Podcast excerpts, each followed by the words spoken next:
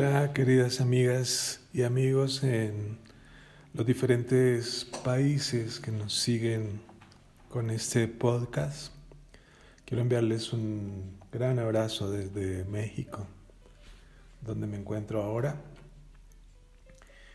Eh, agradecerles por su escucha y en la noche de hoy quisiera compartirles una reflexión eh, sobre qué está pasando con la educación a distancia en tiempos de pandemia.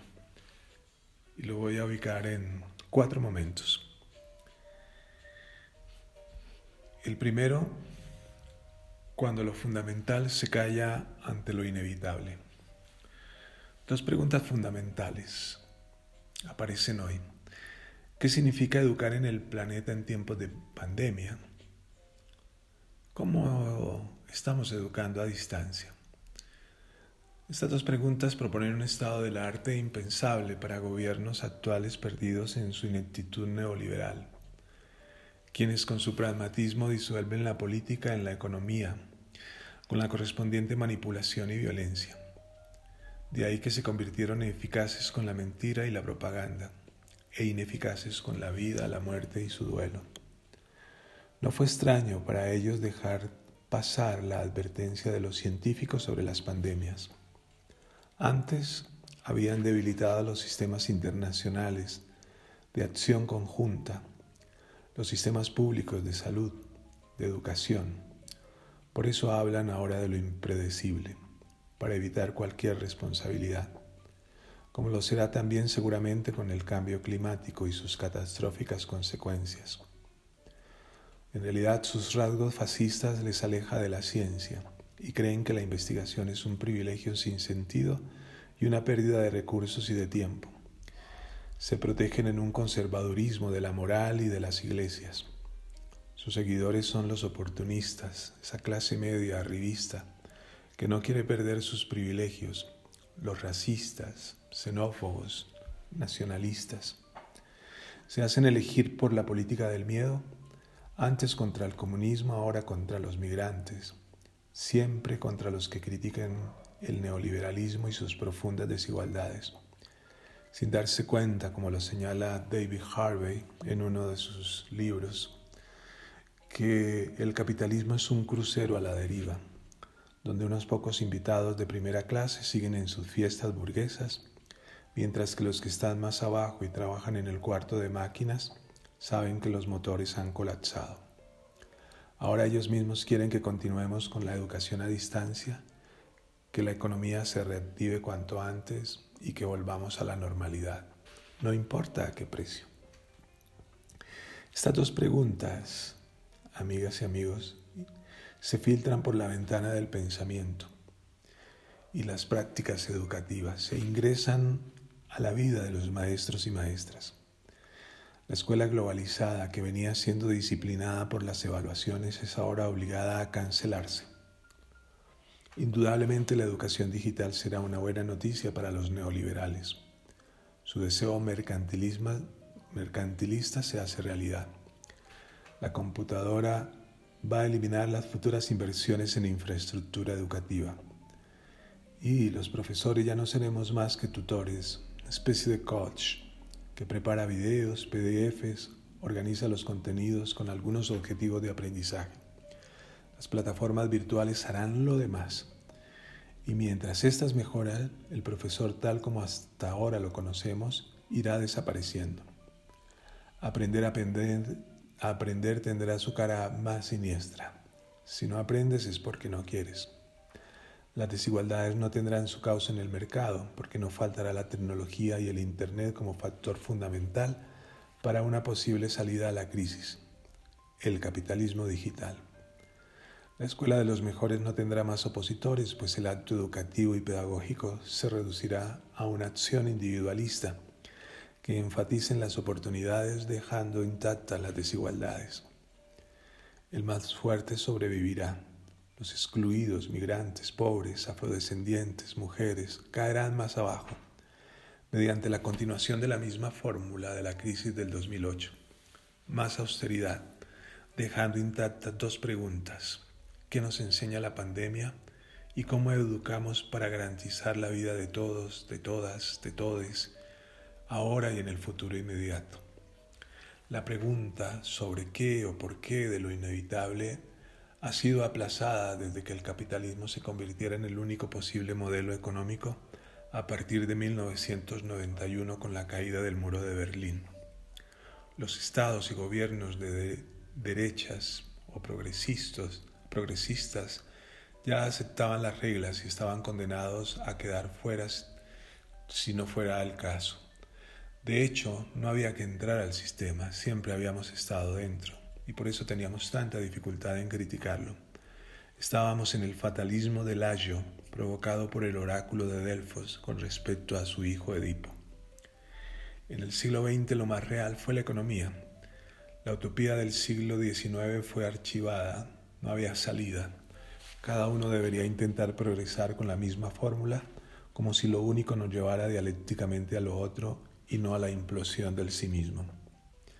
Ante los múltiples fracasos en el siglo XXI nos encontramos con la desaparición de la política, la profunda crisis de la economía y la consiguiente emergencia de la decadencia populista y fascista de Trump, Bolsonaro, Bosch, Marie Le Pen, Salvini, Orbán y otros hombres y mujeres libres visionarios que ahora están siendo perseguidos con la narrativa de la corrupción, porque se estigmatizaron las experiencias socialistas, y ahí el miedo a ser Venezuela, Nicaragua o Cuba, promocionado por la derecha internacional. Al mismo tiempo, líderes de movimientos sociales comprometidos con las diversas emancipaciones vienen siendo asesinados como en Colombia, o caen en el pesimismo que los coloca en la inactividad. La crisis mundial ha colocado al capitalismo en la obligación de divorciarse cada vez más de la democracia, aún representativa. Luego pareciera que solo pueden ganar las elecciones quienes manipulan virtualmente o los que compran votos o el uso del fraude. La democracia ya no será más un asunto fallido de los gobiernos progresistas, será el efecto de los medios del capital perros guardianes del capital, como diría Paul Nissan. Con el capitalismo rompiéndose, la hegemonía norteamericana se va disolviendo y ahora más porque el supuesto humanismo que demostraron en la Segunda Guerra Mundial ha sido reemplazado por la cara de solo pienso en salvarme yo, America First. Ahora son tres los sistemas mundiales que se disputan la hegemonía mundial. Así tenemos el cierre nacionalista de Boris Johnson, y Donald Trump, que seguramente va a tener algunos adeptos desde la, después de la pandemia. El estado de bienestar social casi extinguido de la Unión Europea, que probablemente ingrese en cuidados intensivos, y el emergente autoritarismo asiático con un capitalismo de Estado y sistemas de control efectivos para una nueva fase de biopolítica y biopoder al estilo de las reflexiones realizadas por Michel Foucault.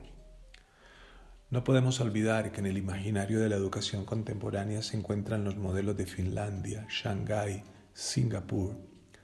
Norteamérica no tiene un modelo de educación para exportar o imponer, pues el camino de la privatización no es viable para América Latina y el Caribe, y la innovación educativa ya tiene otros competidores más fuertes. No obstante, sus universidades siguen siendo todavía atractivas para la formación en posgrados. ¿Hasta cuándo? No lo sabemos.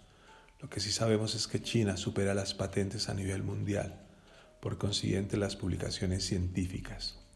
Luego, ante la pregunta que nos podríamos hacer, ¿quién venderá los dispositivos electrónicos para una nueva educación a distancia que se coloca como la única salida antes por la narrativa democratizadora y ahora necesaria para evitar el posible contagio?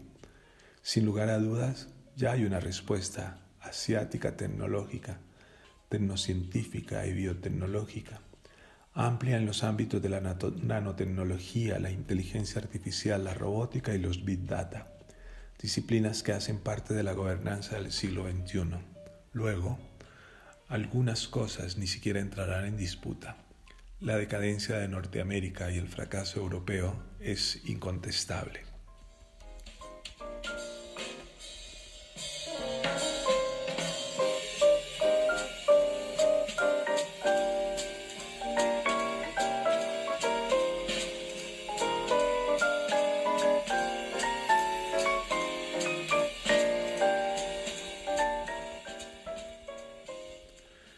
Segundo, el gran otro no nos educa, nos disciplina. Un desafío clave es educar para no depender de un gran otro. La educación forma para la autonomía y tal objetivo no se contradice con la construcción de lo común. Nos educamos con otros, con otras, por medio de otros y otras. La educación no es un acto aislado como pretende hacernos creer el totalitarismo digital. La educación es un acto político, en la medida en que combate la política del gran otro que nos hace creer que Él es indispensable para que nosotros vivamos. La emancipación no está en pasar del dominio occidental al dominio asiático. Walter Benjamin pensó que la política era profundamente un asunto teológico. Quizás por eso nos desprendemos del Dios hebreo para pasar al culto de líderes carismáticos. Gillet piensa con acierto que el proyecto filosófico y político emancipador es lograr la destitución del gran otro. Luego, los buenos maestros son los que nos ayudan a aprender a vivir sin dependencias teológico-políticas, porque nos ayudan a ser nosotros mismos. Aún más, solo aprendemos cuando nos separamos de quien nos enseñó no obstante, el acto educativo cae en la tentación de la omnipotencia, lo mismo que la política. El gran otro cree que el estudiante llegue a ser alguien por él, lo cual justifica algo que es central en el acto educativo, y es que la educación debe permitir la resistencia a educarse como parte de la misma educación, sin jamás abandonar el deber de educar. La tarea de enseñar y aprender, colegas, recae en un objetivo fundamental que es pensar. Acción que cobra más importancia en nuestra sociedad y se convierte en un objetivo central en nuestras escuelas, colegios. El pensar intenta llenar el vacío del ser en Descartes con su cogito ergo sum. Ese vacío nunca será llenado y quizás la proliferación de las matemáticas, como ahora pretende hacernos creer que ya está lleno, cuando en realidad lo que existe es un enorme agujero. Matematizamos lo que no podemos comprender, al igual que en la pandemia pretendiendo tener un control que no tenemos. El pensar no es un asunto de hilo democrático, por el contrario, tenemos que desconfiar de las mayorías sin, sin por ello abandonar el gesto democrático, pues aprender es aprender con otros y a partir de otros. Sin embargo, no podemos caer en la democracia como autosuficiencia que nos tumba en el comportamiento de masas. Un auténtico demócrata experimenta constantemente la carencia del gran otro. Por eso sabe que la revolución se justifica por sí misma y no en las mayorías. Aunque Claude Lefort coloca el vacío en la democracia y no en el ser, tenía razón al decir que la democracia es necesaria porque no existe una certeza y por eso tenemos que ser demócratas y al mismo tiempo el poder, el saber y la ley no se encuentran coagulados, pues cuando sucede nos hacemos tiranos. La democracia es aprender a vivir en la incertidumbre porque el rey murió y lo que queda es el lugar vacío que no puede ser llenado por nada ni por nadie. Pero uno de sus grandes peligros es que en las catástrofes y los momentos de violencias transgresoras busca un chivo expiatorio a fin de hacer catarsis, pretendiendo con ello un regreso a la normalidad. Los maestros estamos para enseñar a emanciparnos del gran otro, de la familia, la religión, la economía, la política y la cultura. Por lo tanto, la pluralidad debe ser reducida al antagonismo, de lo contrario caemos en una tolerancia equivalente a la hipocresía. La sustracción y no la saturación por exceso es lo que nos pone en tensión subyacente a todo acto de emancipación, pues nos permite tomar parte por los que no tienen parte, como diría Rancière, por las mujeres que luchan para no ser violadas o asesinadas dentro de todavía sociedades patriarcales, por los migrantes que viven muriendo en el mar o en las fronteras, por los afrodescendientes que mueren en las periferias junto a las fronteras, por eh, o en las calles de los Estados Unidos en manos de la policía o en las cárceles construidas para que los blancos vivan tranquilamente explotando a los negros, por los niños y las niñas y adolescentes que no tienen internet, pero antes por los que no tienen las condiciones para educarse, por los viejos que mueren en soledad del abandono dentro de una sociedad infantilizada y que busca eternizar la juventud mediante la adoración de la buena vida, por los miles de millones de personas que viven en las villas, los tugurios, las favelas, las colonias, fuera del capitalismo y en las manos de las mafias y las iglesias evangélicas, y por los pueblos y nacionalidades indígenas condenadas a la eliminación desde la conquista y ahora por el capitalismo extractivista que los desplaza y mata. Ellos son, como piensa Badiou, los muertos vivientes, generados en, en el capitalismo global antes de que llegara la pandemia.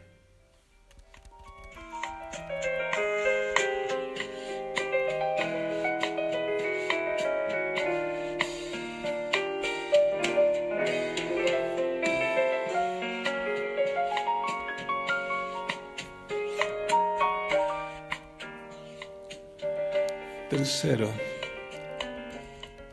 el conejo en el sombrero. Una máquina de delirante sin control ni regulación creada por las grandes corporaciones que dieron origen a la globalización se impuso en casi toda la totalidad del planeta. Y nos arrebató lo infinito con su lógica del monopolio, expansión sin límites y con su modelo de financiación usurera como el peor de los delitos por medio de la fascinación de los mismos letreros de neón, música, personajes famosos, en Times Square, en Tokio, Moscú, Beijing, Hong Kong, Londres, París, Buenos Aires, México, Bogotá, Sao Paulo. Tal fantasía no estaba afuera, pertenecía a los imaginarios que nos habitan, pretendidos ciudadanos del norte y del sur, urbanos y rurales, ricos, pobres. Luego no olvidamos la, nos olvidamos la pregunta de Heidegger sobre el ser y junto con él la pregunta de qué es vivir, al mismo tiempo que la naturaleza se convirtió en un objeto que lo experimentamos por el turismo o lo necesitamos solamente para hacer deporte, salir con nuestros hijos e hijas y mascotas de la cárcel moderna que construyó el urbanismo para desestresarnos gracias a uno de los últimos gestos de caridad de la modernidad capitalista. Vivimos atados a la condición de ciudadanos sonámbulos, consumidores, frenéticos e individuos aburridos y culpabilizados en la inmediatez del acto y la pulsión, dentro del capitalismo tardío como único e insuperable modelo de vida a pesar de su eterna crisis y anulación del futuro y con el aspecto seductor de un capitalismo funcional como lo señala Bernard Stiegler. Los derechos humanos están encadenados a no sacar su rostro fuera del sistema. Por tal motivo el derecho humano a la educación no se pregunta sobre qué educación. Gesto que se repite en el obligatorio mandato de una educación a distancia, del mismo modo que los derechos de las minorías se reducen a la inclusión dentro de un sistema que los impulsa por inercia, como sucede igualmente con el añadido respeto a la naturaleza sin perder de frente la brutalidad en la que el capitalismo se expande destruyéndola y los estados débiles y cómplices la experimentan como inevitable aunque guarden en su constitución o enuncien en sus políticas los derechos de la naturaleza. Amigos y amigas, algo totalmente distinto se encuentra en la pretensión del encariñamiento con la naturaleza de los pueblos indígenas del mundo. El derecho a vivir debe ir acompañado con respuestas simples, posibles, comunitarias, a partir de qué entendemos por vida. Sin ello seguiremos educando para la selección y la competencia en un mundo que no solo mata a otros, ahora sabemos que también nos mata porque desde antes ha reducido la vida a la transacción entre el valor de uso y el valor de cambio. La necesidad vital se tranza y con ella se especula. Las vidas no son iguales. Ella está sometida al valor que le da el capital y que corresponde con las bolsas de Nueva York, Londres y París, las cuales operan dentro de la aceleración matemática y el cálculo que nos gobierna, pero que son en realidad ingobernables. Proponer como solución inmediata la educación a distancia exige dos preguntas de fondo. ¿Qué significa lo que estamos viviendo? ¿Y qué es educar a distancia? Pasar por alto estas dos preguntas es igual a, mantener el auto a, el auto a alta velocidad y en la misma dirección del abismo que está al frente de nuestra mirada o ahogarnos en las aguas gélidas del cálculo, como decía Marx. Echar mano de las soluciones anteriores es lo único que tenemos cuando la ciencia está perpleja y angustiada, como nosotros. Así el agua y el jabón, el confinamiento, la distancia responsable y obligatoria son soluciones sensatas. Pero querer hacer de mago sacando del interior del sombrero del mago un conejo que ya estaba allí, ante el frenazo, expresión usada por Walter Benjamin, es creer en la catástrofe hasta el derecho a pensar que ha sido clausurado. La educación a distancia profundizará las brechas, no solo porque ellas existen desde antes de la pandemia, también porque la educación cada vez hace más diseños para los mejores, es disciplinada por las evaluaciones, asediada por la pérdida de la gratuidad y también y su privatización y su mercantilización están unidas al capitalismo digital que es individualista, descontextualizado y fuera de lo institucional. Por consiguiente, la educación retornará al destino, incluso por el relato antipedagógico de las actuales neurociencias y de la inteligencia artificial que pretende hacernos creer que ya no necesitamos pensar cuando olvida la forma fundamental que la inteligencia es un asunto biológico, tal como lo señala Marcus Gabriel.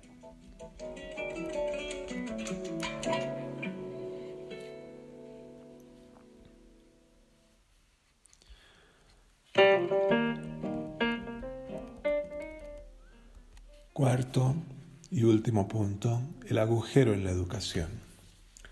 La existencia es real.